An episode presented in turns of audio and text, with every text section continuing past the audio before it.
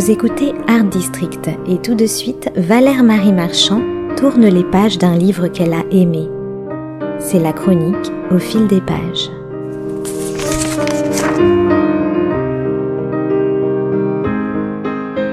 Art comme en littérature, il existe deux types de créateurs. Il y a ceux qui considèrent leur œuvre comme une fin en soi et qui se refusent à tout autre commentaire. Il y a ceux qui font de leur vie une œuvre d'art, quitte à s'exposer sous le feu des projecteurs.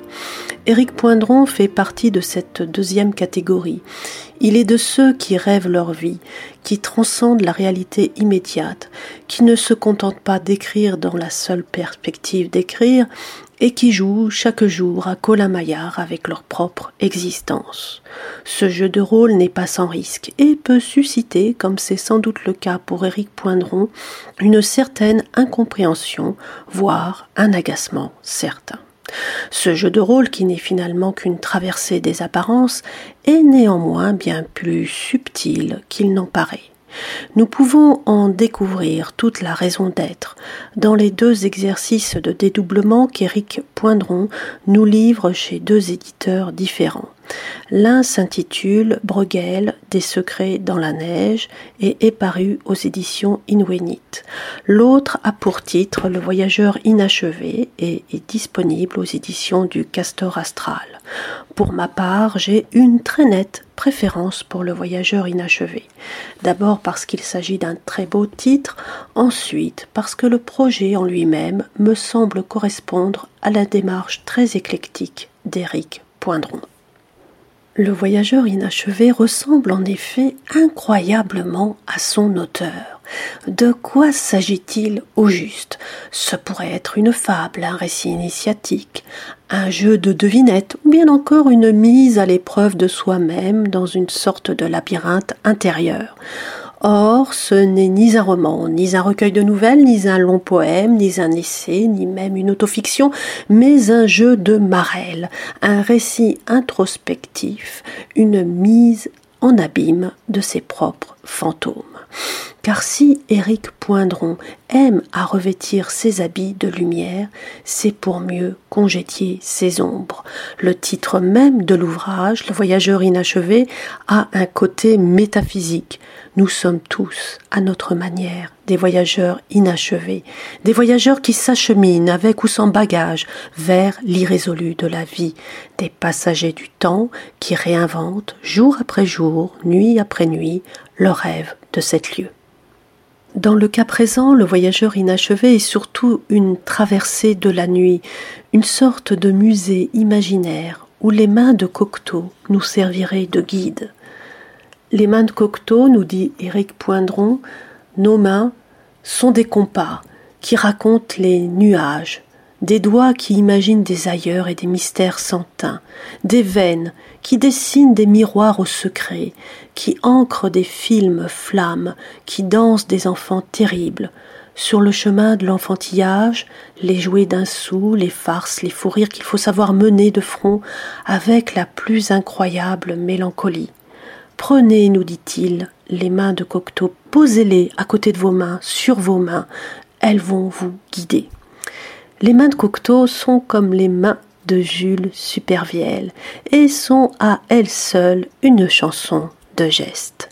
En rêveur d'insomnie, c'est ainsi qu'il se définit, Éric Poindron écrit au revers de nos jours et nous relate à l'encre invisible les vingt-six nuits d'automne à revisiter comme les vingt-six salles de notre inconscient. Parmi cette géographie intérieure, il y a la salle des confidences, où l'auteur se déclare écrivain des quatre jeudis, la salle du bestiaire, la salle des géographies, puis vient le grenier des confidences, où réapparaissent du cerveau au stylo les octobres d'autrefois, la salle d'armes, la salle de la métaphysique, la salle des mystères scientifiques, la salle où la collecte démesurée des faits et des faits inexpliqués est une activité obsessionnelle. La salle de l'imagination, la salle des collections où l'écrivain propose et le lecteur dispose. La salle du palais royal, la salle des écritures, la salle des machines à écrire, la salle des pas perdus, la salle des bibliothèques, la salle du passé, la salle de lecture, la salle Lévis Carroll, la salle des fantômes, la salle des automates et des masques, etc., etc. D'un émerveillement à l'autre, Éric Poindron multiplie les vies parallèles. Le coq à l'âne est chez lui une seconde nature. Ce fut d'ailleurs le titre de la maison d'édition qu'il créa et anima pendant de très nombreuses années. Il se dit être né sous le signe de l'insolite ascendant fétichiste.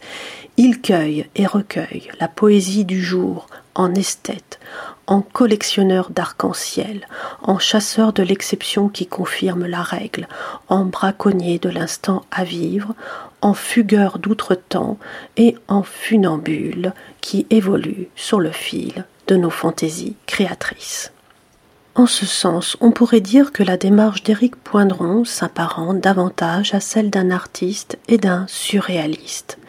Je crois, nous dit-il, j'ai toujours cru, à une affaire de présence.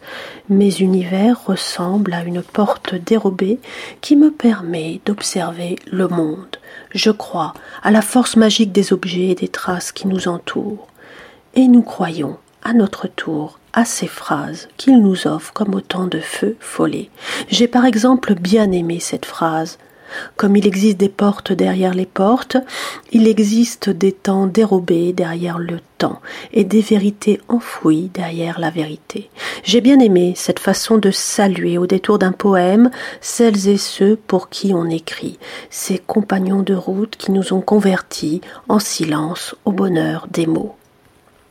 La collection note Éric Poindron est une écriture et comme l'écriture une obsession que j'invente. J'écris et je collectionne pour tenter de relier tous mes sujets d'intérêt. Quand je commence à m'intéresser à un sujet, je collectionne tout ce qui s'y apparente. Correspondance, objets, gravures. C'est pourquoi mes obsessions des traces et des pistes. Mes univers ressemblent à une porte dissimulée qui mène aux sites anciens.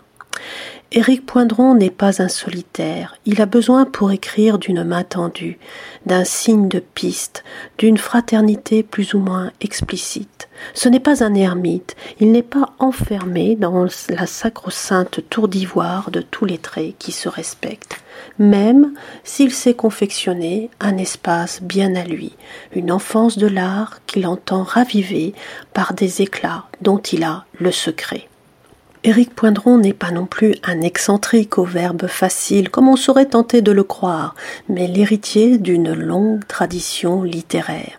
Il y a chez lui du sourcier qui, de livre en livre, traque avec audace ses propres champs magnétiques et réussit ainsi à s'inscrire parmi les magiciens de la vie.